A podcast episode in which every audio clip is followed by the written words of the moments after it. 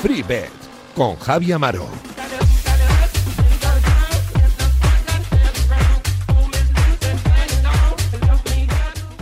Amigas y amigos, ¿qué tal? Muy buenas, bienvenidos eh, una semana más aquí a Fribeta, el programa de apuestas de Radio Marca que te va a acompañar los próximos 60 minutos para hablar un poquito de deporte y un poquito de apuestas. Lo metemos en una coctelera, lo agitamos y perfecto. Sale el combinado de picks de selecciones de nuestros expertos que como siempre con estadísticas verificadas y con un historial demostrado de beneficio en el largo plazo van a ser capaces de aconsejaros en este tramo decisivo de temporada. Estamos encarando, pues eso, la recta final de todas las competiciones, tanto en baloncesto como en tenis, en el tramo decisivo de la tierra batida o en el Campeonato Nacional de Liga, donde tan solo quedan dos jornadas y media y vamos a intentar exprimir todo lo que se pueda este apasionante rush final de temporada. 60 minutos de apuestas y deporte aquí a tu ladito, ya sabéis, tenéis activo arroba remarcas nuestra cuenta de Twitter para que nos mandéis consultas, preguntas, sugerencias. Aquí estamos para escucharos, aquí estamos para daros verdes en FreeBet en Radio Marca.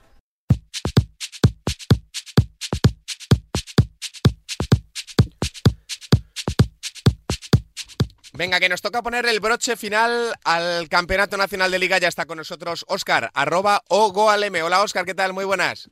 Hola Javi, muy buenas. ¿Todo bien, amigo? Todo bien, todo bien, ya acabando la liga y bueno, pues a ver cómo se, cómo se decanta la cosa. Eso es, ya tenemos cierto interés en saber cómo va a terminar esto, ¿no? Que ha sido 37 semanas más la que queda, 38, y la verdad es que nos han dejado la emoción para el final, ¿eh? Por, por abajo, con algunas cosas todavía por decidir y sobre todo por el título nacional de liga. Sí, sí, sí, seguramente haya sido la, liga más, más rara que nos haya tocado vivir, sin público, bueno, pero, bueno, sí que es verdad que por, lo menos en el aspecto deportivo ha estado emocionante casi hasta el final, así que bueno, pues bien. Desde luego, eh, por arriba, ¿qué te imaginas, Oscar, que va a pasar en Zorrilla y también en ese Real Madrid-Villarreal?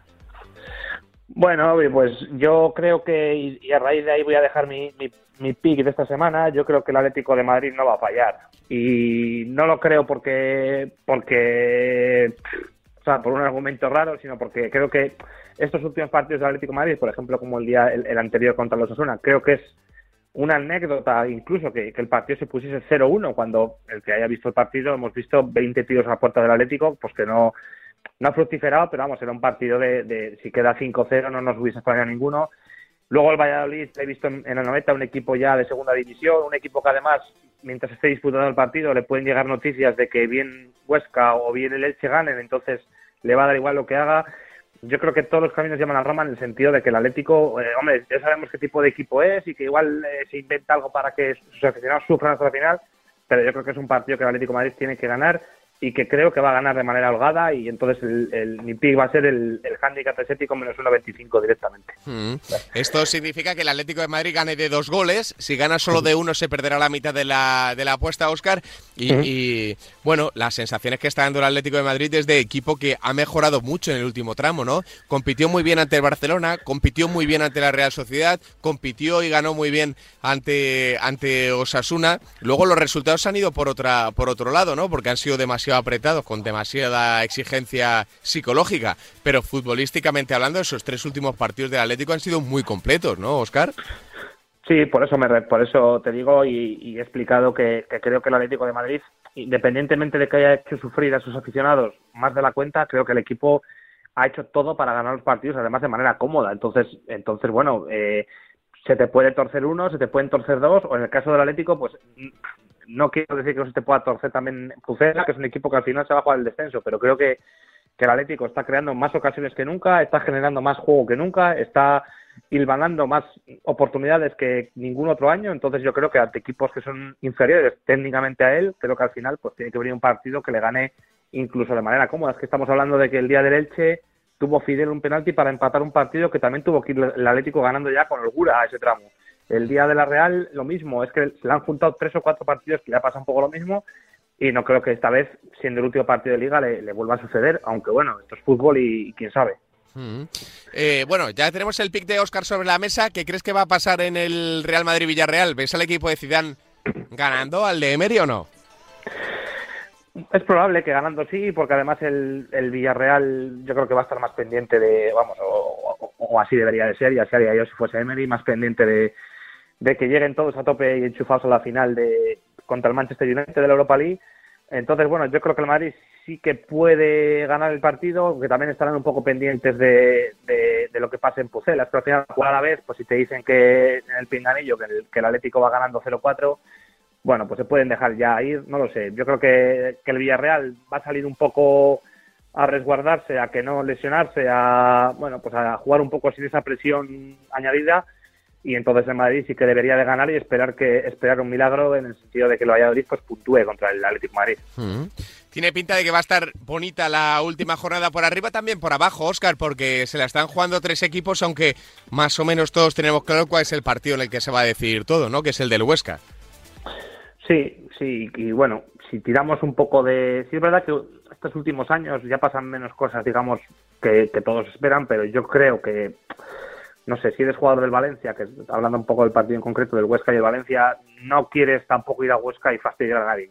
Entonces, no, con esto no quiero decir que, se dejen ganar, pero al final el Huesca es un partido que si gana se salva, juegan en su campo, después de un año sufriendo muchísimo, no debería de escapárseles, pero, pero bueno, esto es fútbol y tampoco el Valencia, por un lado, creo que los jugadores no van a querer allí en el momento, sin jugarse nada, fastidiar ahí en vivo y en directo a su, a su, a su equipo rival, pero con esto no quiero decir tampoco que no jueguen al fútbol y que puedan meter algún gol y no sé, no lo sé. Y luego el Elche tendría que ganar al, al de Bilbao, que es un poco la misma circunstancia, es decir, sobre el papel te diría que van a ganar los dos, entonces, bueno, pues, pues se salvará el, el Huesca. Mm. Eh, que también se lo merece, ¿eh? porque ha remado mucho en las últimas semanas y ha creído en el proyecto Pacheta, que no era nada fácil teniendo en cuenta de, dónde venía. Eh, bueno, Oscar, del resto está todo más o menos mascadito, ¿no? No hay ninguna cosa rara, ningún partido, ninguna oportunidad de mercado, así que que la gente se ha tirado a ella en las últimas horas en cuanto salieron las cuotas, ¿no? Como otras veces. No, no tiene pinta de que lo demás está todo, bueno, son partidos sin nada en juego, entonces yo en mi caso particular no me gusta demasiado meterme en ellos, tenemos un, el Eibar juega contra el Barcelona, un equipo ya descendido y el otro que no se juega nada, entonces pues puede pasar, bueno, pues hombre, pues debería ganar el Barcelona por calidad, pero es que tampoco está la cuota 1.44, luego tenemos un Sevilla a la vez con sin ya nada en juego, tampoco, bueno, pues yo creo que en partidos donde ya están los jugadores más pensando en las vacaciones que otra cosa, creo que es mejor no, no entrar. Hmm. Bueno, pues Óscar, aquí lo dejamos. Eh. Te mandamos un abrazo y muchas gracias, como siempre, por compartir tu pronóstico aquí en FreeBet en Radio Marca. Muy bien, Javi. Un abrazo a ti y a todos los oyentes. Un abrazo para Óscar, para arroba o goalm, que nos ha acompañado todo el año ¿eh? y que quiere ponerle el punto final a la temporada con ese pick, con esa recomendación en torno al Valladolid Atlético de Madrid.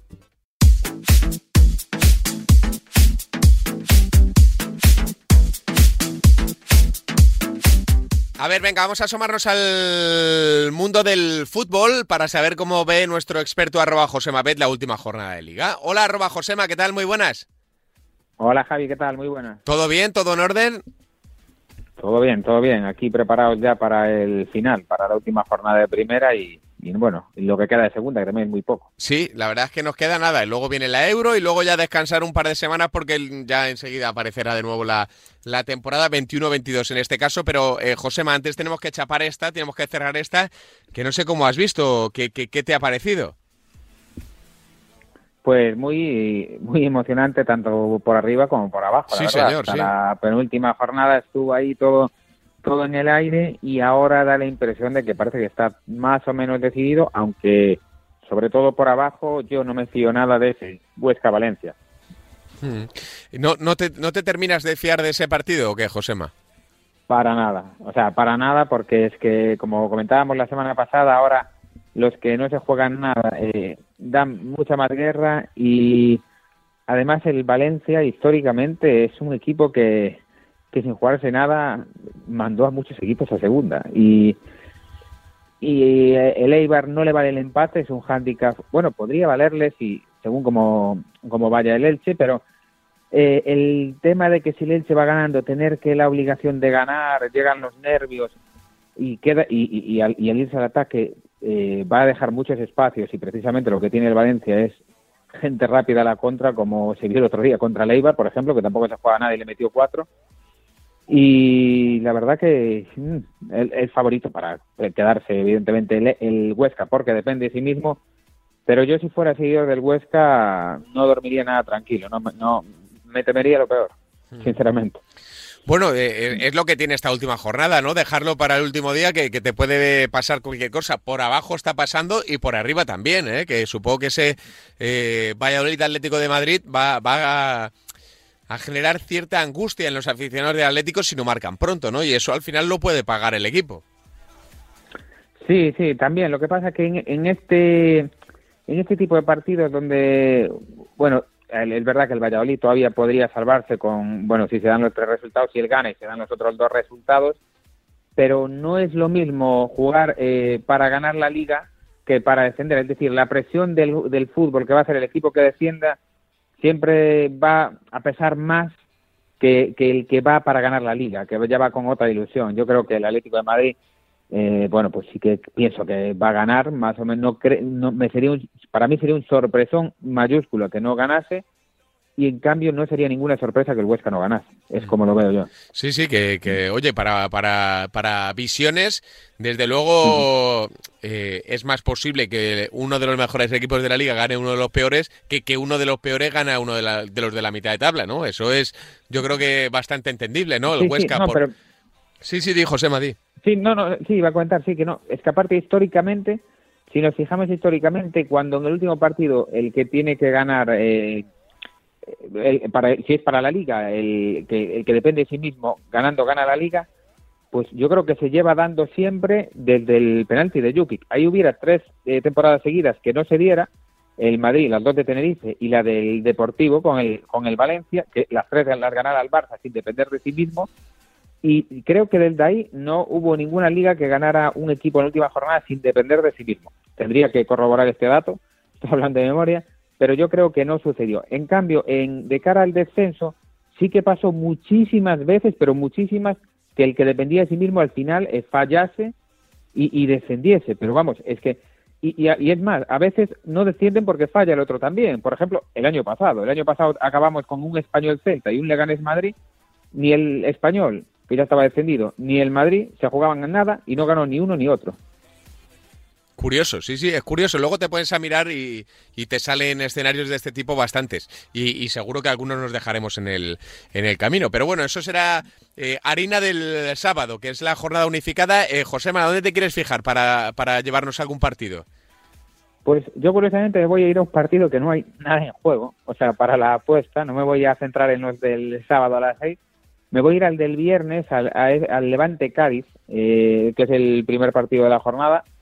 Eh, nada en juego realmente, pero me gusta que la apuesta de que gana el, el Levante, que anda por 1.85 y así. Y yo es que lo veo favoritísimo porque por varios motivos. El fundamental que ya va a haber que va a haber público en el en el estadio, va a haber creo que 5000 personas y eso para mí es un aliciente muy grande para que el Levante gane delante de su público. Después de un año de, de no jugar ante su público, bueno, pues eh, tener eh, esta opción en la última jornada para brindarles una victoria ya salvados, creo que es un aliciente muy grande ante un Cádiz que ya, bueno, pues eh, tiene bastantes bajas, incluso, por ejemplo, Cala ya dejó, bueno, se, iba a operar, ya eh, no iba, ya dejó, desde que se salvaron, dejó de jugar eh, también hay sancionados como Alejo eh, y, el Choco Lozano. Eh, Alex Hernández sigue lesionado. Bueno, tiene un equipo de aquella forma el Cádiz. El Cádiz ya cumplió y creo que tiene, bueno, pues ese, más aliciente Levante por, por llevarse este partido y creo que eso se va a notar en el partido y, y, y pienso que es muy, muy favorito Levante, incluso más que ese 1.85 que le dan. Entonces, Vitoria Levante, en ese Levante Cádiz. Además, hay otro, hay otro detalle en ese partido, que es que el Levante, por primera vez en la historia, puede clasificarse por encima de su rival que no eterno, porque no es una enemistad así bíblica, pero, pero sí por primera vez puede quedar por delante del Valencia. Y es algo que están intentando tener en cuenta porque mm, yo creo que el Levante se ha dejado ir en muchos tramos de la temporada hasta que se han dado cuenta de esta circunstancia. Y para ellos y para Paco López también una temporada histórica puede ser eso, ¿no? Fijar el objetivo, quedar por delante del Valencia por primera vez en tu historia. Pues eso, otro aliciente eh, impresionante. Vamos, yo no sabía, ahora que me estás diciendo que no pasará nunca en la historia, sí que es cierto que a veces escucho que el bueno pues que siempre hay esa rivalidad de cuando el Levante va delante del Valencia que sí sí. bueno como el grande es el Valencia que, que les gusta mucho pero yo no sabía que era la primera vez que puede pasar. Y esto es una mala noticia también para el Huesca porque si gana el Levante antes el viernes el Valencia para seguir con quedando delante del Levante lo obliga a puntuar. Eh, bueno cuidado con, con eso también eh, es un dato más que peligroso para el Huesca y otro dato a favor de la apuesta de, la victoria del Levante. Sí, sí, esto, bueno, ya lo, tenía, pero lo acabo de buscar, dice, lo más pegado fue la, la 13-14 en la que el Valencia fue octavo y el Levante décimo.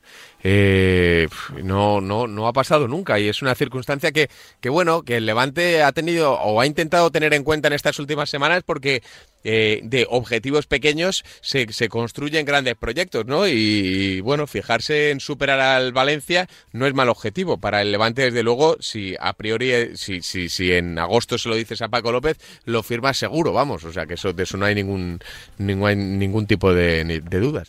Así que mira, más argumentos para seguir el pick de, de arroba José Mabet en ese pronóstico de la victoria del Levante ante el Cádiz en el Ciudad. Eh, Josema, te mandamos un abrazo muy grande, amigo.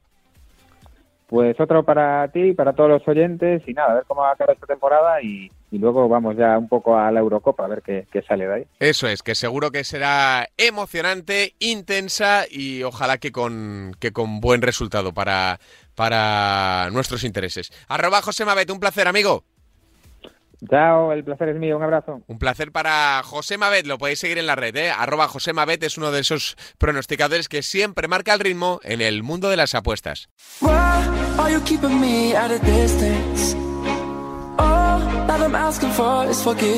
Venga, que seguimos aquí afrontando el mundo del fútbol de la mejor manera posible. Está con nosotros eh, Samu Puello, arroba Pens Apuestas. Hola Samu, ¿qué tal? Muy buenas.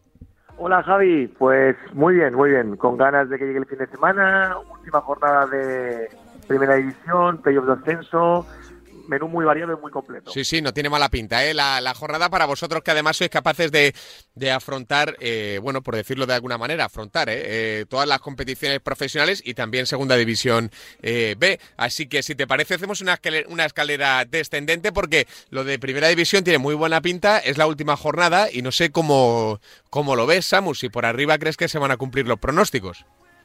Sí, bueno, primero de todo me gustaría decir que la jornada anterior, la verdad es que fue un auténtico disfrute, más allá de las apuestas, porque ahora con el multifútbol pues puedes ver eh, toda la jornada en el mismo canal y la verdad es que disfrutamos muchísimo. Fue una jornada súper emocionante, evidentemente más para los seguidores del Atlético de Madrid que los del Real Madrid, pero luego, bueno, por arriba, por abajo, la verdad es que estuvo muy bien y para la última jornada la lógica nos dice que el Atlético debería ganar en Pucela y ser campeón. Pero ojo porque con los giros inesperados que ha habido entre los tres primeros, no descartaríamos absolutamente nada. Sí que es verdad que el Valladolid tiene opciones de salvación, pero son muy remotas. Eh, debería ganar y que fallaran tanto Huesca como Elche.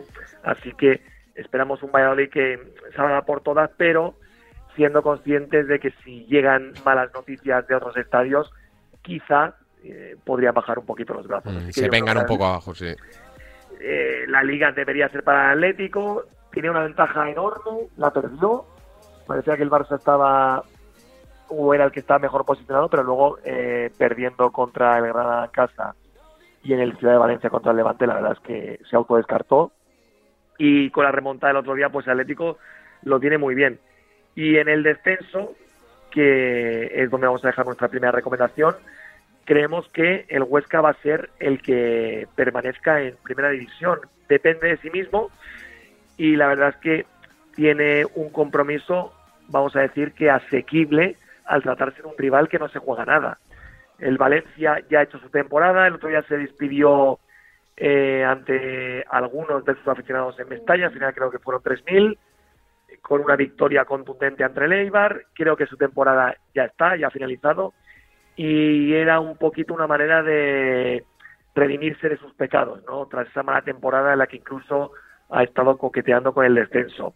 Ahora va fuera de casa, donde ha hecho una temporada nefasta. La verdad es que es el peor visitante de la liga, pero bueno, más allá de ese dato, eh, que, bueno, es interesante porque ha perdido 11 de los 18 partidos jugándose cosas, pues eh, sin jugarse nada y ante un rival que se juega la vida, creemos que lo normal es que pierda. Como siempre digo, esto es fútbol, al final la pelota tiene que entrar, el Huesca también tiene que jugar con, esos nervios, y pero sabe que depende de sí mismo. Si el Huesca gana, se salva, así que eh, nosotros llevamos la victoria del Huesca cuota 1.80 y todo lo que sea por encima de 1.70 nos parece interesante. Ahora mismo está un poquito más baja y siempre queda la opción de esperarse al live o coger un handicap menos 3.75, pero vamos, todo lo que no sea una victoria del Huesca nos sorprendería mucho. Mm.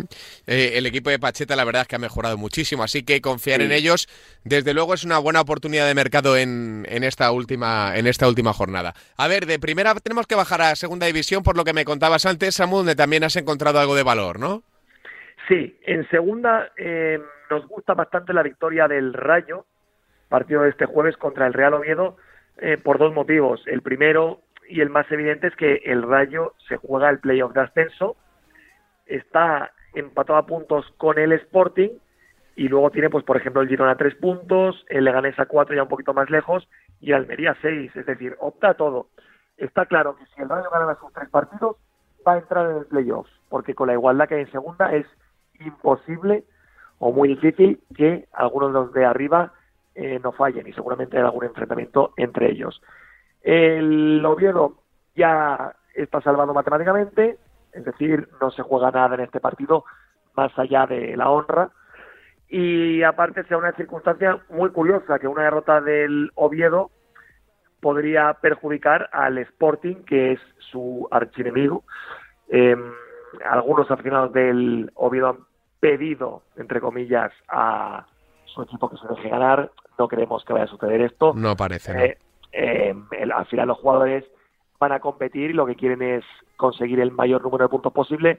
Pero sí que es verdad que cuando uno no se juega nada, baja de intensidad y como venimos comentando en estas últimas semanas, cuando un equipo eh, se juega mucho y otro no se juega tanto, suele ganar el que el que más se juega y en este caso es el Rayo que aparte por eh, eh, presupuesto, por plantilla, es eh, mejor equipo que el Oviedo, así que el Rayo menos 0,75 nos parece también una opción interesante. Rayo menos 0,75, ese handicap estético favorable al equipo de Iraola, con la presión que le ha metido el Girona en las últimas semanas barra meses. que se sale, Y que ha terminado por superarle como un auténtico avión. Ahora a ver cómo, sí, cómo digiere el, el, cambio de, de escenario el, el, Rayo Vallecano, porque ahora de, de, ser el favorito para entrar en el playoff, ahora tiene que recuperar ese, ese billete y desde luego no lo va a tener nada fácil. Y luego eh, te quería preguntar, Samu, por lo del el playoff de ascenso a Segunda División B, a Segunda, eh, este torneo que estamos viendo en Extremadura y que, y que ha generado también, oye, pues eh, muchos fans, ¿no, Samu? No sé cómo lo has visto tú. Pues la verdad es que mmm, ya que normalmente tendemos a criticar decisiones de gobiernos, organismos, eh, en situaciones críticas como ha sido el tema del COVID, pues me gustaría felicitar a, a la federación porque la verdad es que eh, las temporadas han transcurrido con bastante normalidad, la verdad, mucho mejor de lo esperado y este formato de playoff pues también me parece muy atractivo, la verdad, ese eh, playoff de ascenso en Extremadura, la Liga Sperbank, ahora en la segunda ronda hay cuatro partidos y los cuatro ganadores de esas eliminatorias serán los que acaben ascendiendo. El playoff se juega en, Extremadura, en varios estadios. Las finales serán en el Francisco de la Era, el campo de Extremadura, y en Nuevo Vivero, en el estadio del Badajoz. Y bueno, eh, van a ser eliminatorias muy igualadas. Sí que vemos una en la que hay un claro favorito, y es la del Badajoz contra la Morevieta. El Badajoz que, si no es el mejor equipo de segunda B, poco le falta. Quizá el Ibiza y en menor medida el Burgos le podrían hacer un poquito de sombra, eh, sobre todo el Ibiza, pero va a jugar en su estadio, va a jugar en el Nuevo Vivero contra la Morevieta que parece la perita en dulce de estos ocho clasificados. Eh, jugando en casa, con público eh, y siendo mejor, creo que el Badajoz debería ganar este partido, aunque la Morevieta, ojo, porque viene de ganar Linares y se ha ganado estar aquí por méritos propios. Al final, a veces en este tipo de eliminatorias a 90 minutos eh, juega más eh, lo psicológico que, que la calidad de uno y otro equipo, así que también es muy importante tener los nervios templados y estar preparado para todo lo que pueda suceder. El resto de eliminatorias son Real B Algeciras, vemos muy igualada, quizá ligeramente favorito la Real, pero tampoco nos sorprendería que pasara en Algeciras. Y luego Burgos Athletic Club, eliminatoria igualadísima. Y la última es el Ibiza UCAM de Murcia, que eh, creemos que aquí el Ibiza también es ligeramente favorito. Un UCAM que pasó ante el Barça B, eh, un Barça B que perdonó, y al final, eh, si perdonas en este tipo de partidos, lo acabas pagando. Así que yo creo que eh, Real B, Badajoz, Burgos e Ibiza van a ser los que asciendan, pero bueno, como son eliminatorias tan igualadas, seguramente me equivoque en, en una o dos predicciones, seguro. Bueno, veremos, ¿eh? porque tenéis el olfato fino ¿eh? en este tramo final y eso es algo que celebran todos vuestros suscriptores. Eh, Samu, te dejamos eh, currar y te escuchamos en siete días para saber qué tal ha ido ese pronóstico general, el de primera, el de segunda y el de segunda división B, ¿vale? Perfecto, Javi. Un Una- abrazo y gracias como siempre. Un abrazo, como siempre, Samu Puello, arroba pensapuestas, uno de los eh, tipsters más fiables y más seguidos de España.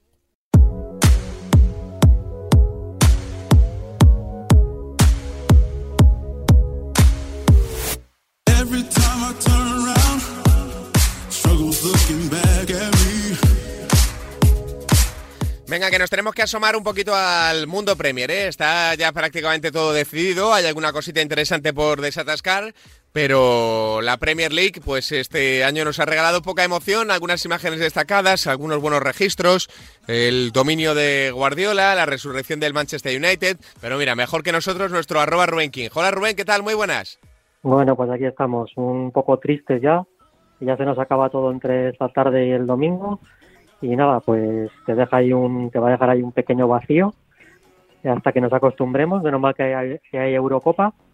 Y nada, pues a intentar acabar lo mejor posible. Eso es, que no, no, no, no está mal, ¿eh? Lo de la Eurocopa. Eh, hay, que, hay que darle un poquito de amor y cariño ¿eh? a las competiciones de las selecciones y sobre todo en este escenario donde seguro, seguro nos va a hacer disfrutar la selección. Esperemos que llegando muy lejos y también la inglesa porque es otra de esas selecciones que, que, que tiene, que tiene aura o por lo menos que tiene, yo creo, el cartel de, de, que lo puede hacer más o menos apañado. No sé si bien, pero por lo menos apañado.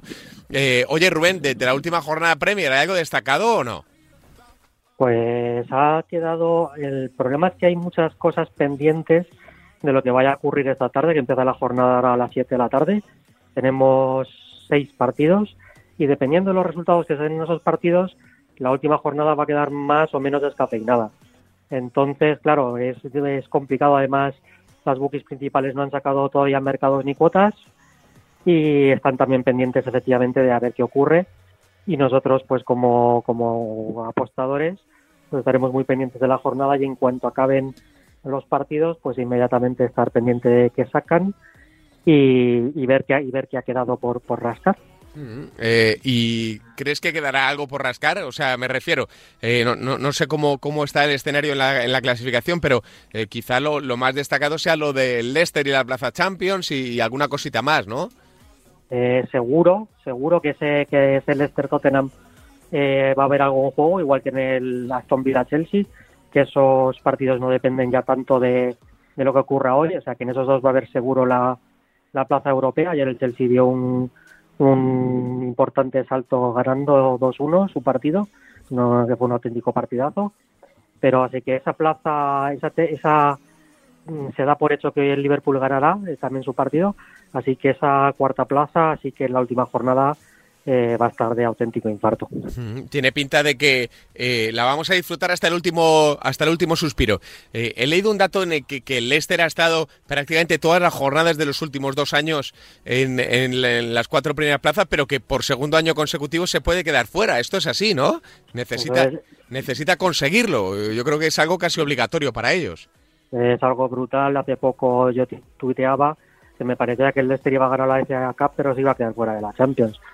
El, el gol del otro día, el de Allison, el que marcó de cabeza en el 95, pues casi casi no sé, yo creo que les va a dejar fuera al final. Yo veo al Liverpool que no va, no va a desaprovechar esta ocasión. Eh, ganando sus dos partidos eh, obligaría al Leicester a golear a- al Tottenham.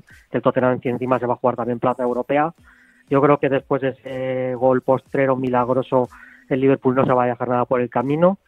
Y me da a mí que, por desgracia, el efecto psicológico este otra vez les va a acabar dejando fuera. Mm. Y, y es psicológico, ¿no, Rubén? Porque las sensaciones futbolísticas durante todo el curso han sido bastante notables, pero claro, es que han cometido algunos errores, no sé si fruto de los nervios o, o de que se han quedado sin gasolina, ¿no? Pues se han quedado ga- sin gasolina en algunos momentos de la temporada también porque han sufrido lesiones de gente muy importante. Eh, por desgracia, pues por ejemplo Harvey Barnes, que estaba haciendo una temporada increíble, incluso era seleccionable, se lesionó en su mejor momento. Madison en estas últimas cuatro o cinco eh, jornadas también ha sido baja y no está acabando de coger la forma. Eh, ha, tenido problemas también con los laterales. Eh, también estuvo mucho tiempo lesionado. Y claro, eso para un equipo que tampoco, que sí que es un equipo de los grandes de Inglaterra, al que yo ya metería directamente en el, en el top six.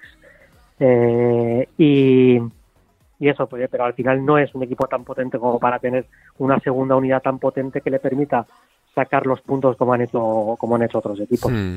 Eh, bueno, eh, Rubén, si nos centramos en la jornada, eh, ¿dónde te vas a, a fijar? ¿Cuál es el- la recomendación que le vas a dejar a todos nuestros oyentes? Pues nada, la jornada que viene es la jornada unificada, la 38, se juega a las 5 de la tarde. Eh, me voy a quedar con, con el equipo de Bielsa, con el Leeds. Vamos a ir con el Leeds menos 0,75, que está a 1,77.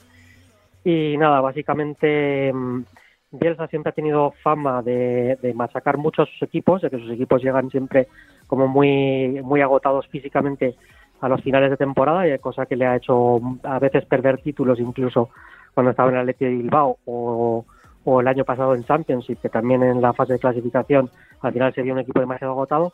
Sin embargo, este año ha gestionado muy bien los cambios y las rotaciones y ha llegado al final de la campaña como un auténtico tiro. Lleva tres victorias consecutivas.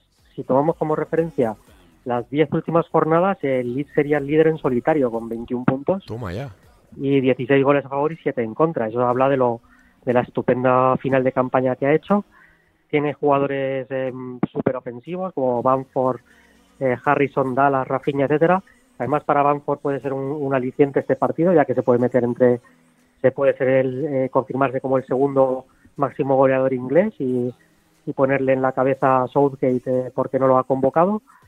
Eh, Leeds ya lo conocemos, él tiene un estilo innegociable, es decir, es un, es un estilo eminentemente ofensivo, eh, pero aparte es un, es un equipo que domina varios registros, es capaz de tener el balón, pero a la vez también eh, sabe contragolpear muy bien. El precedente más cercano que tenemos del, eh, del Leeds contra el West Brom es el 0-5 de la, de la, del partido de ida, digamos. Y nada, eh, el West Brom defiende pésimamente, ya lo vimos el otro día.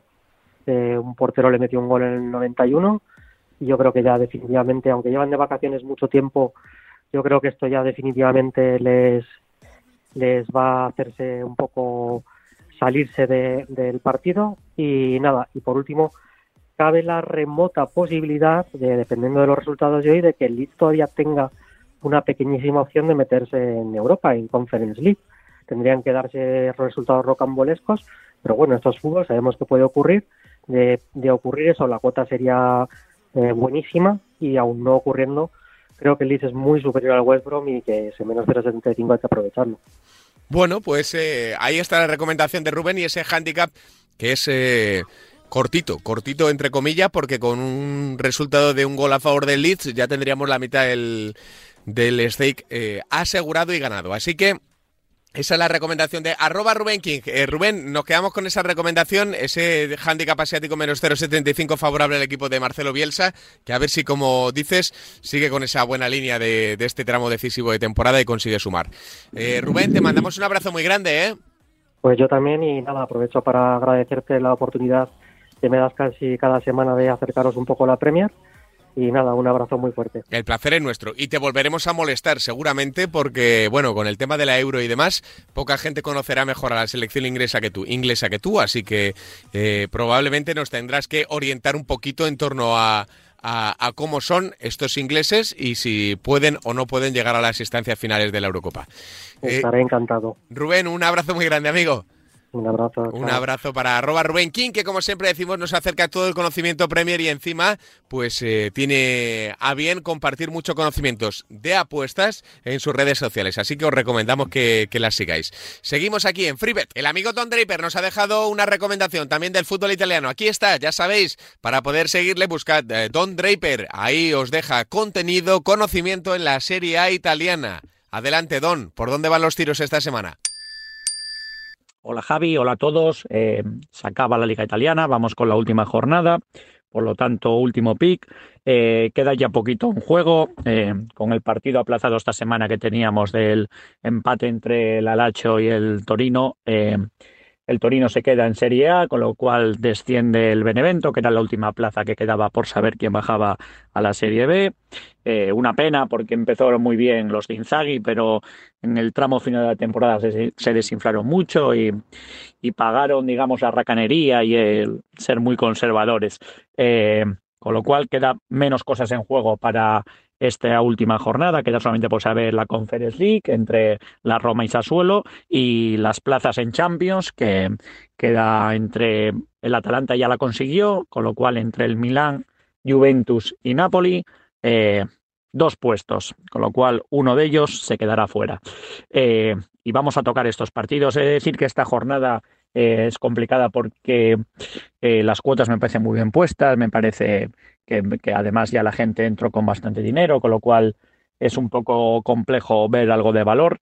Eh, vamos a quedarnos con el partido del Nápoles, Nápoles-Elas Verona. eh, y básicamente el Nápoles llega en muy buen estado de forma, vienen como aviones y, el pick en sí es sobre la primera parte, algo no suelo yo, eh, creo que es el primero que dejo por aquí en este sentido. El handicap menos 0,75 para el Nápoles en la primera parte. Eh, en torno, pues depende un poco la casa de apuestas, pero por encima de 1,80, 1,82, 1,84, por ahí. Eh, vamos por varios motivos. El fundamental es que el Nápoles creo que, que querrá, digamos, Gatuso, eh, que sus jugadores salgan como, como motos desde el inicio, que salgan a por todas, que marquen un gol pronto y que se acaben los nervios. Eh, sí es cierto que doy por hecho prácticamente, como pasa en estas últimas jornadas, que quizás el Elas Verona reciba alguna prima y demás, algún incentivo por parte de Juve o Milán, pero, pero también es verdad que es difícil cambiar una tónica negativa y el Elas Verona está en una tónica bastante mala. Son ocho partidos los que lleva sin ganar en Serie A, el último 2-2 en su casa contra el Bolonia. Eh, empezaron muy bien los de Juric, eh, un equipo, ya lo digo siempre, un equipo muy competitivo y que tiene mucho mérito, pero es cierto que una vez que consiguieron el objetivo, digamos, de la salvación y que el objetivo de Europa se alejó, eh, prácticamente se les quitó el gen competitivo. Eh, el Nápoles, sin embargo, viene realmente fuerte, jugando muy bien a fútbol. eh, y esto de la primera parte podemos verlo también que, que por ejemplo, los últimos 10 partidos en casa que va jugando, eh, los 10 eh, ha ganado ya al descanso, ya ha ido ganando. Y en este creo yo que, que son jugadores además con cierta experiencia, ya con, con mucho badaje y que creo que, que saldrán a por todos para intentar marcar su gol y que la pelea esté entre la Juve y, y el Milán en casa del Atalanta, que lo tendrá realmente complicado. Eh, con lo cual, vamos ahí, en la primera parte, si gana de un gol tendremos medio verde, eh, si empata o pierde eh, será rojo al descanso y si gana de dos goles o más será verde. Así que vamos con el Nápoles el domingo en prime time a las eh, 9 menos cuarto. Vamos con ellos. Eh, chao, chao a todos. Espero que lo hayáis pasado bien con la Liga Italiana y que nos ve- escuchemos el año que viene. Un saludo. Y una vez repasado el fútbol italiano, seguimos más cosas aquí en FreeBet. Can't erase, so I'll take blame, but I can't accept that. Grim restraint. Bueno, podría ser perfectamente la canción que utilizaron las jugadoras del Fútbol Club Barcelona para la celebración de la Liga de, de Campeones, pero perfectamente, ¿eh? Hola, Charlie de Fútbol Invisible, ¿qué tal? Muy buenas. Hola, muy buenas, Amaro. Esto ya te lo viste tú venir, ¿eh? Ya lo vi yo venir y ya lo anunciamos aquí en FreeBet, que mucho Chelsea, Sam Kerr, todo eso, esos nombres que siempre suenan mejor que una Mariana Caldente y una Lisa Putellas, Pero la realidad es que es que no tenía jabón para tanto baño que les dimos, Amaro. No, no, fue espectacular. Además, fácil. O sea, no, no, no, no fue aquello ni, ni trágico ni de sufrimiento. Casi en la segunda jugada ya el Barcelona iba mandando, así que todo coser y cantar, como quien dice. Eh, eh, Charlie, eh, una pregunta que, que- que me surgió ayer o antes de ayer. Oye, ¿cómo, cómo estaba pagada la Champions el primer día de, del Barcelona? Eh, el, el día del estreno, eh, de, la, de la competición continental, me refiero. Pues no tenía cuotas porque las casas de apuestas, por desgracia, no, no sacan. Pero sería, se- pero sería salvaje, sería, no sé, sexta, favorita, séptimo el, el Sí. equipo culé.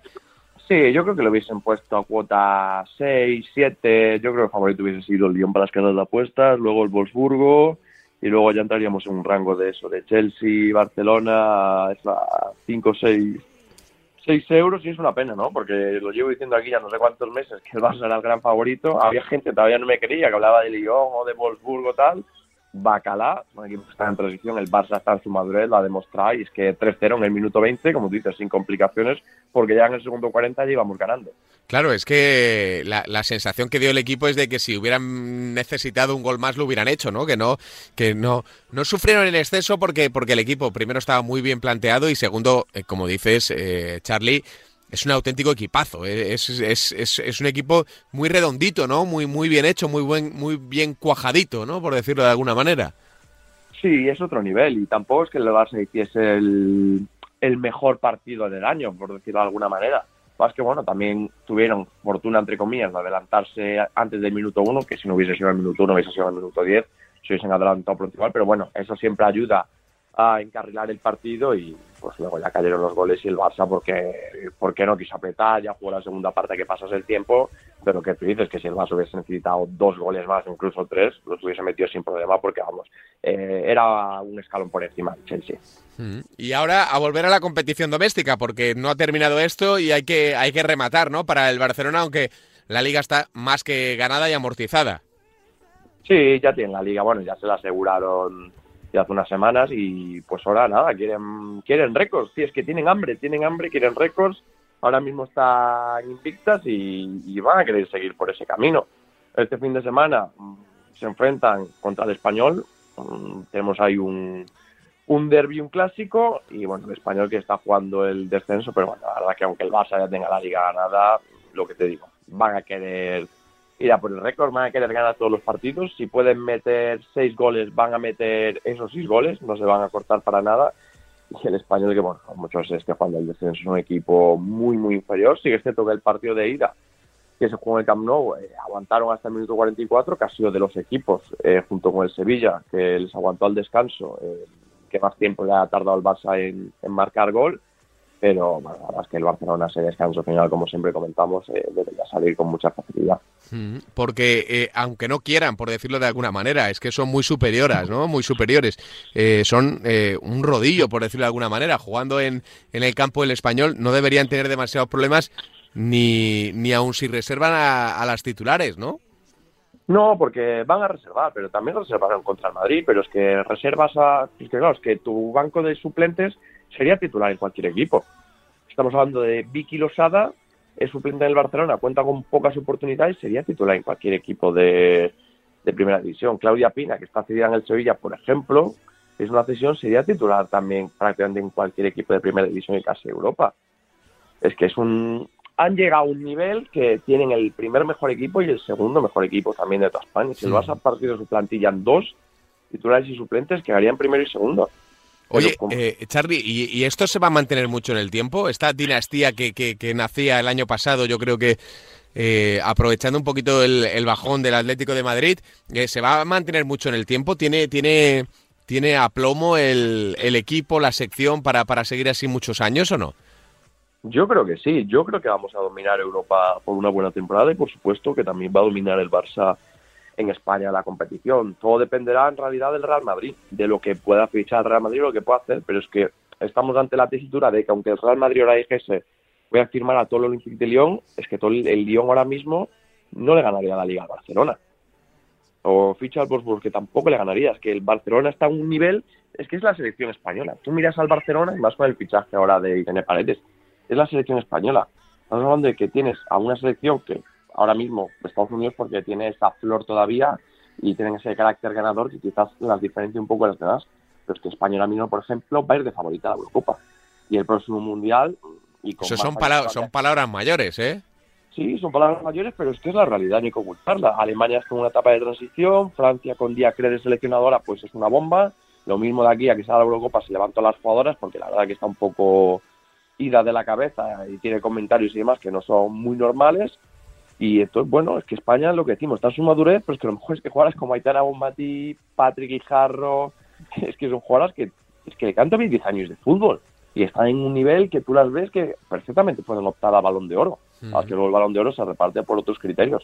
Pero es que España y el Barcelona tiene unas jugadoras, bueno, pues el mejor equipo de la historia que hemos tenido y a día de hoy el mejor equipo de Europa y del mundo junto a Estados Unidos, que a Estados Unidos, si le igualamos ese carácter competitivo que tienen, es que en cuanto a balón y a técnica, es que les damos mil vueltas. Mm. Bueno, no tiene mala pinta, ¿eh? Cómo se presenta el futuro para el eh, Fútbol Club Barcelona en esa sección femenina que, que le está dando mucha alegría a, a Jean Laporta. Eh, del resto de la jornada, de esta jornada 31, eh, Charlie, ¿hay algo así que te, que te llame la atención o que quieras resaltar?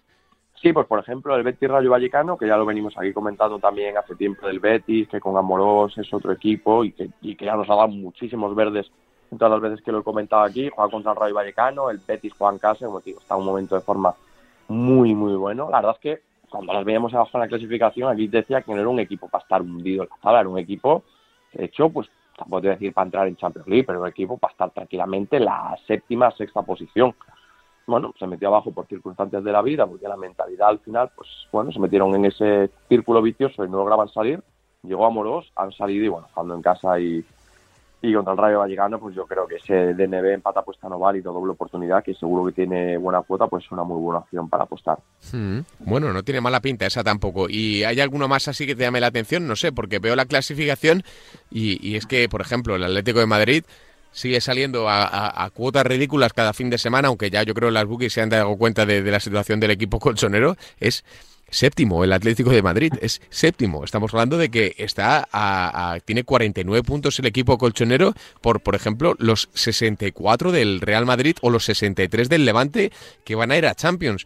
Es decir, está el, el equipo rojiblanco a, a, a 13 y 14 puntos, ¿no? De, de- no, a 14 y 15 puntos, ¿no? Es, es una cosa salvaje, Charlie.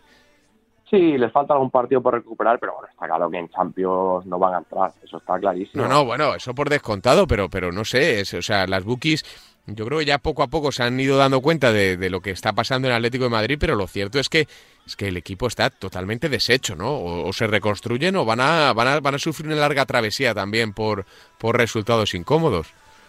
Sí, pero bueno, también las bookies, lo que tú dices, se han dado cuenta y ya no les hagan a tantas cuotas ridículas, sino que les suben un poco y también esa veces se puede aprovechar. Por eso, sí, sí, Lo sí. Claro, lo hemos visto en jornadas, pero bueno, en esta ocasión contra la Real Sociedad, Juan fuera de casa, hombre, está claro que el Atlético de Madrid por plantilla es superior a la Real Sociedad. Pero bueno, vienen de partido entre semana contra el Depor, juegas fuera de casa y, y no es un equipo fiable ahora mismo a la hora de apostar. Yo siempre digo que hay que apostar a lo que a lo que se ve seguro, ¿no? Da igual, eh, es que esto me gusta un poco, no, no. Eh, el dinero no se regala. Tú si quieres regalar el dinero, pues te vas a cenar por ahí con tu pareja, ¿sabes? No se apuesta por apostar. Y en este caso, pues, pues pasa eso. Cuando algo no se ve claro, eh, no hay que meter. El Atlético de Madrid a día de hoy, pues no es un equipo fiable. Igual que otras temporadas sí que lo era. Y que apostar, por ejemplo, eh, hoy que juega contra el Depor, la jornada antes semanal, que sale 1.40 el Atlético de Madrid, pues hace dos años no te lo piensas y metes a la victoria del Atlético de Madrid. Claro. Sin embargo, hoy en día, pues te da respeto, a mí me lo da, por ejemplo, y no le ha apostado, que seguramente ganará. Oye, pues seguramente ganará jugando en casa contra el Depor, aunque el Depor se fue a las castañas, seguramente ganará, pero no es un equipo ya fiable, al contrario que el Barcelona, que por ejemplo en lo que de liga falló un descanso final solo contra el Sevilla. Es que te pones a contar todo lo que has ganado con los demás descansos finales, y es que es un equipo muy rentable para apostar, pero sin embargo el Atlético de Madrid pues no lo es. Totalmente de acuerdo, Charlie.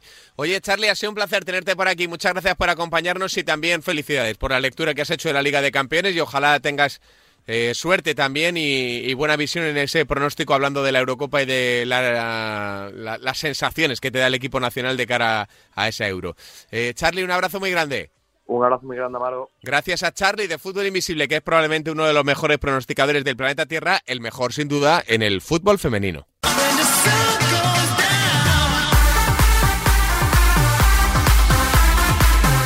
Venga, que cogemos la raqueta, ¿eh? Para hablar un poquito de tenis, para yo creo que ir despidiendo la gira de Tierra Batida, aunque queda lo más gordo, que es lo de Roland Garros, y lo hacemos con las mejores sensaciones posibles para nuestro Rafa Nadal. Hola, Sergi, de esto es tenis, ¿qué tal? Muy buenas. Hola, muy buenas, Xavi. ¿Cómo estás, Sergi? ¿Todo en orden? Sí, afrontando ya la penúltima semana antes de la llegada de la gran cita de la Tierra Batida en Roland Garros. Bueno, ya sabéis que a Sergi lo podéis leer en las previas del Pensador, que ahí eh, en las previas de Sergi pues va analizando eh, cada día, cada cuadro, cada partido y que va dejando recomendaciones muy, muy interesantes para que vosotros os hagáis un poco a la idea de cómo es su manera de trabajar y luego podéis contactar con él a través de las redes sociales para lo que queráis, para preguntarle, para contratarle, para sugerirle algún cambio o para simplemente felicitarle por su sensacional trabajo, Sergi, que esta semana, ¿dónde te lleva? Esta semana tenemos dos citas ATP 250 en Lyon y en Ginebra. Son dos citas que tradicionalmente mi recomendación años atrás era quedarse bien lejos. Aquí la final se disputa el sábado y el domingo se inicia Roland Garros, por lo tanto las dudas son máximas. Este año con las restricciones que ha habido en Francia han retrasado el inicio de Roland Garros una semana y por lo tanto estamos con un torneo de Lyon y uno de Ginebra muy interesantes porque luego los tenistas tendrán una semana de descanso, de adaptación y por lo tanto ahora sí que pueden ir a por todas y por eso también tenemos a tenistas de primer nivel que de otra forma no habrían venido a este tipo de torneos. Mm, como decía, no sé qué tenista era, ¿no? Que, que- que lo, lo leía en una de tus previas, que, que poco menos que los tenistas ya están obligados, ¿no? A- o están muy condicionados por el tema de la pandemia para, para seguir una serie de torneos, ¿no? Para, para seguir un caminito que prácticamente van siguiendo todos de la mano, ¿no?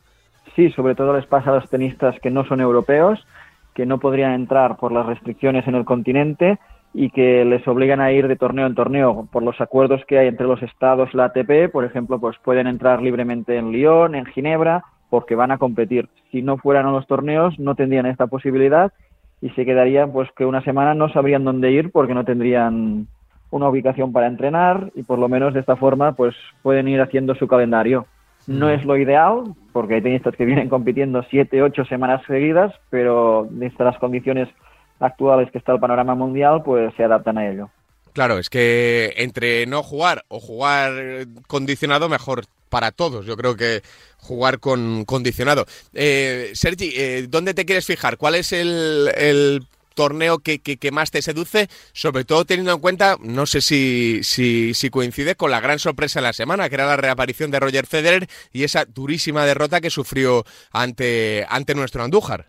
La gran atracción era, como com- bien comentas, sin lugar a dudas, la vuelta de Roger Federer a una pista sobre tierra batida, porque desde el 2019 que no competía en ella, pero se encontró con un Pablo Andújar que estuvo estelar. No es que Federer estuviera a un nivel muy bajo, no, evidentemente le faltó ritmo, pero Federer luchó a un gran nivel, pero se encontró con un espectacular Andújar que de forma merecida se acabó llevando el partido en tres sets.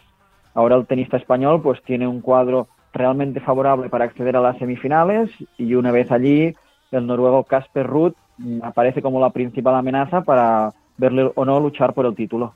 Ah. Eh, la verdad es que las sensaciones que nos dio Andújar son muy buenas. Y me decías ahora fuera de antena que, que, que la, tenista, eh, la pista le va sensacional, ¿no? Que, que, que, que, que es ideal el- la tierra batida de, de- de- de Suiza, ¿no? Sí, el tenista español siempre se ha caracterizado por implicarse al máximo en este tipo de torneos ATP 250 que se juegan en estas condiciones.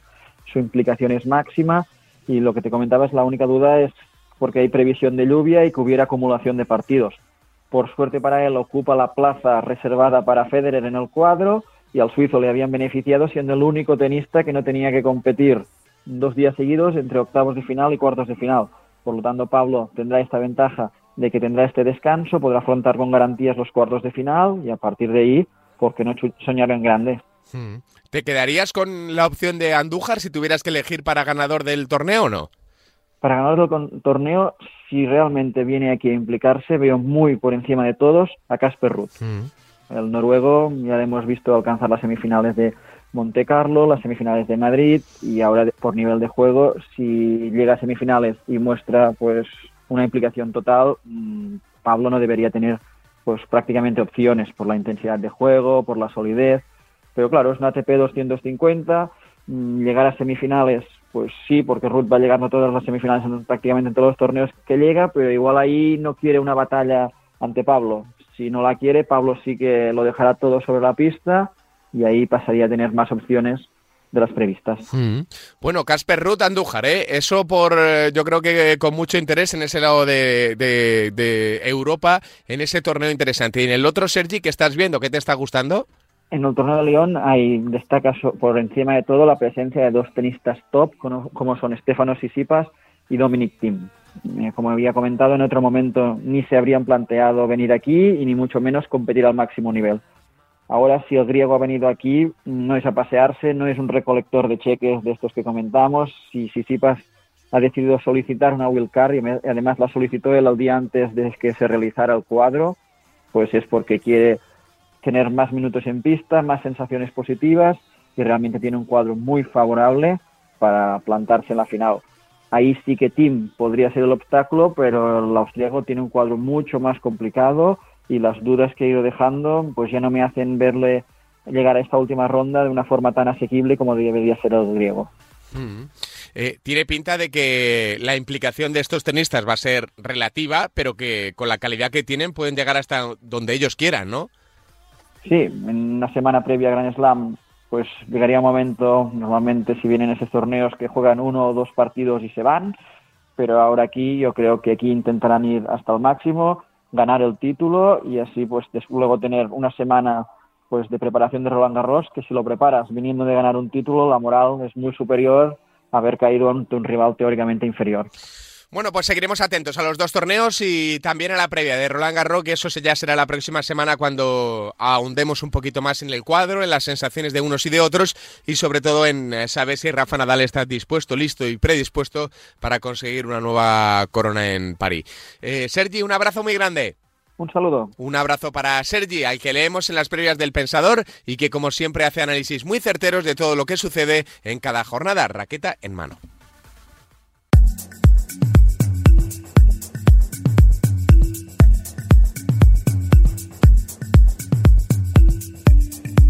Venga, vamos a seguir hablando en este caso de baloncesto para analizar lo que están siendo unos eh, play-in bastante interesantes. Y la verdad es que eh, estamos deseando saber cuál es el desenlace de todo esto y saber sobre todo si a la gente le gusta o no le gusta, si está contenta o no. Ha habido muchas críticas a lo largo de la temporada sobre este nuevo formato y hasta con nosotros Anso, pronosticador NBA. Hola crack, ¿qué tal? Muy buenas. Hola, buenas, ¿qué tal, Javi? Antes de nada, encantado de que te subas ¿eh? a este especial, a este programa, a este free bet en Radio Marca para hablar un poquito del mundo de la canasta y del baloncesto americano. ¿eh? Encantado yo. Soy, hoy soy rookie. sí. Eh, hoy eres rookie, hoy eres rookie. Hoy- hombre, si, si sale un rookie como, como Doncic, no está mal, ¿eh? tampoco, también te digo. ¿eh? Hay que ver, hay que ver, pero ojalá.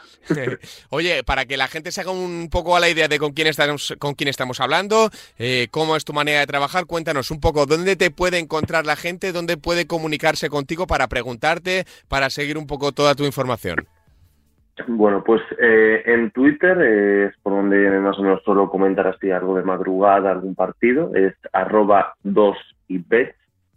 Luego eh, mis pronósticos están en la web Sport Guru, pero eh, yo eh, los dejo todos por Telegram, así que si queréis eh, los pronósticos los dejo todos con un, con un audio explicando más o menos el, motivo del pick. Y el Telegram es arroba a y el mismo Twitter, dos bets en, en Telegram, arroba a dos bets. Perfecto, pues eh, así queda registrado. Siempre con estadística verificada es el bueno de Anso hablando de la NBA, que es probablemente uno de los eh, o, una de las competiciones más difíciles de pronosticar, ¿no, Anso? Yo creo que ahí coincidimos todos en que hay, hay mucha dificultad en encontrar valor porque, porque todo está muy bien ajustado en la Liga Americana de Baloncesto, ¿no? Y más en temporada regular, que al final es una competición diaria donde hay partidos todos los días, eh, los jugadores, eh, hay partidos donde no están al 100%, donde juegan, igual tienen una rotación diferente a la del día anterior, al final hace una competición mucho más variable que una competición como la liga o como las competiciones de fútbol, que se juegan cada semana y tienen más regularidad que, una competición de este tipo como es la NBA. Mm. Bueno, eh, este nuevo formato de play-in donde estamos ahora inmersos, ¿cómo lo estás viendo? ¿Cómo lo estás viviendo? ¿Te gusta o no? A mí personalmente sí, yo creo que hace más interesante la temporada porque hay menos equipos que, que tanquean y más equipos que se juegan algo hasta, hasta final de temporada. tenemos al final 20 equipos jugándose la vida eh, para entrar en unos playoffs y, y en comparación a los 16 que teníamos eh, en temporadas anteriores. Y bueno, es algo muy criticado por, la, por los equipos que tienen que jugarlo, con- por el séptimo y el octavo puesto que entrarían directamente en playoff, como LeBron criticó, criticó hace unos días también este formato diciendo que tendría que estar eh, despedido de la persona que, que lo ideó, pero bueno, es algo que obviamente va a traer polémica para los octavos, séptimos y octavos y, y gloria para los novenos y décimos que van a poder luchar por playoff. Mm. Eh, de todo esto sale la eliminatoria que yo creo que es la estrella de todo este nuevo formato, el Golden State Warriors Lakers que se juega esta, esta madrugada no antes de las 4 de la mañana, ¿no? Exactamente. Tenemos partidazo, un- una rivalidad histórica ya, que es la de LeBron James contra Stephen Curry, que se repitió en varias finales de la NBA. Y hoy la tenemos, bueno, por un puesto en, eh, por el séptimo puesto de la conferencia oeste, que daría, que daría paso a los playoffs y enfrentándote en primera ronda a Phoenix Suns, que no es, no es ninguna tontería a día de hoy. Ah, eh, ese partido que a priori yo creo que puede ser una de las grandes de los grandes atractivos, no por el baloncesto puro que también, sino por, por esas dos figuras que nombrabas, ese Curry y LeBron James. ¿Cómo, lo- cómo lo ves, Anso? Pues yo veo un partido muy igualado en el que los Lakers llegan con muchísimas dudas, con jugadores que no están al 100%, como es LeBron James, que volvió a hacer los dos últimos partidos de temporada y tuvo poquísimo rodaje porque al final jugaron contra los Pacers y contra los Pelicans con todos suplentes. Es decir, no tienen, no tienen la química como equipo que tenía el año pasado al perderse gran parte de la temporada, tanto Davis como LeBron. Entonces, bueno, eh, tenemos unos Warriors que llegan por el otro lado, que han sido eh, octavos en el último partido ganándole a Memphis Grizzlies y que llegan con un Stephen Curry que ahora mismo es el, el jugador más en forma del mundo del baloncesto. Mm, Está en un momento soberbio, ¿eh? además metiendo triples de todos los colores, jugando bien, moviéndose bien, encontrando esa dulzura con la pelota que, que siempre le ha hecho le ha hecho popular en el mundo del baloncesto. Y entonces, eh, ¿qué, qué crees que va a pasar? ¿Quién crees que se va a llevar el gato al agua, al- el agua o cómo crees que va a ser el, el partido? Yo creo que va a ser un partido muy igualado, con muchísima intensidad, muchísima defensa. Jugadores como Draymond Green hoy tienen que dar un paso adelante en Golden State si quieren competir el partido. Porque como hoy dejan a Curry solo, yo creo que Vogel, que es un especialista defensivo, eh, va a idear cualquier trampa para Stephen Curry, dos para uno, eh, traps. Le van, le van a intentar sacar del partido con cualquier cosa. Aparte Lakers tiene buen defe- buenos defensores uno para uno, como puede ser Caruso, que al final tiene mucha intensidad, no tanto por el físico, sino por la intensidad que, que aportan en pista. Y yo creo que hoy o Golden State involucra a jugadores de, de segunda línea o lo tendrá muy complicado. También puede ser que hoy veamos un carry estelar que, que puede ser perfectamente que ni con, ni con dos para uno puedan, puedan pararle. Y al final la incógnita es Los Ángeles Lakers. Los Ángeles Lakers están bien y rinden bien y juegan bien como equipo, los Warriors tienen muy pocas oportunidades. Pero es que yo lo que dudo es que eso vaya a pasar. Porque es lo que hablábamos antes. Los Lakers con la poca, poco rodaje que tienen como equipo esta temporada, no creo que de un día para otro puedan alcanzar el nivel que, que alcanzaron la temporada pasada. Mm. Entonces, si te tuvieras que mojar con alguna selección, ¿con cuál la harías, Anso? Hombre, yo seguramente entraría a, a algún jugador antes que a líneas del partido. A líneas del partido, pues eh, yo creo que los Lakers están 1.44, igual demasiados favoritos a mi modo de ver. Creo que podría tener algo de value la 2.90 de los, de los Warriors, tal y como llegan. Pero yo creo, mira, ayer teníamos unas declaraciones de Anthony Davis donde le preguntaban eh, por el matchup de hoy, porque los Warriors juegan con eh, Draymond Green de 4 y Kevin Looney de 5 en el quinteto titular, pero al final en muchos momentos del partido el que juega de 5 es Draymond. Entonces le preguntaban ayer a Anthony- Davis eh, cómo veía este matchup por si tendría que jugar de 5 eh, en muchos momentos del partido. Y él dijo, son los playoffs, eh, el año pasado ya lo hice y estoy preparado para hacerlo. Entonces yo creo que sería buena buena buena apuesta intentar unos rebotes eh, de Anthony Davis, un doble doble de Anthony Davis, por ejemplo, que se paga actualmente a 1.86 y si en muchos momentos del partido Anthony Davis acaba jugando de, de 5, que es lo que eh, a mi modo de ver va a pasar hoy. Yo creo que la línea en 9,5 rebotes te puede quedar algo corta hoy. Bueno, pues no estaría nada mal, ¿eh? Eh, Por no hablar de que los puntos obviamente los rebasará si todo va normal. Con bastante Sí, sí. comodidad, ¿no? Eh, Anthony Davis es un tipo que, que suele encestar fácil, ¿no? Por decirlo de alguna manera, se suele ir bastante fácil por encima de los 10 puntos. Pues nos quedamos con esa recomendación, ese doble doble de Anthony Davis que podría tener valor en función de la posición en la que juegue el pívot del equipo angelino. Eh, Anso, ha sido un placer tenerte por aquí, ¿eh? Igualmente, Javi, la próxima eh, más y mejor. Eso es, y ya con los playoffs eh, de, de puro derecho, por decirlo de alguna manera, sobre, sobre la mesa. Anso, un abrazo grande. Igualmente otro Javi, hasta luego. Un abrazo para Anso, el nuevo pronosticador NBA que se arrima aquí al calorcito de Freebet para hablar de esos play-in y de la NBA.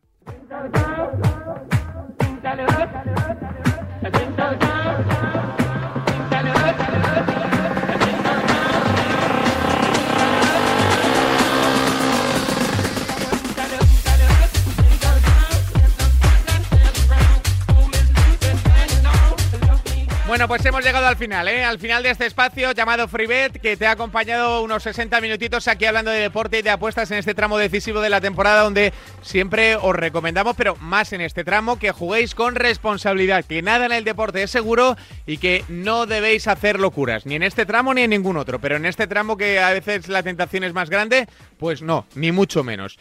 Ya sabéis, en arroba FreeBet Remarca estamos disponibles para que nos consultéis cualquier cosita, para que nos enviéis cualquier duda para el consultorio, para que nos hagáis partícipe de vuestra felicidad o también de vuestra tristeza. En siete días estaremos aquí de nuevo con FreeBet para que de la manita analicemos todo lo que nos trae la semana deportiva y seamos capaces de exprimir al máximo todo el deporte que se congrega aquí en FreeBet en Radio Marca.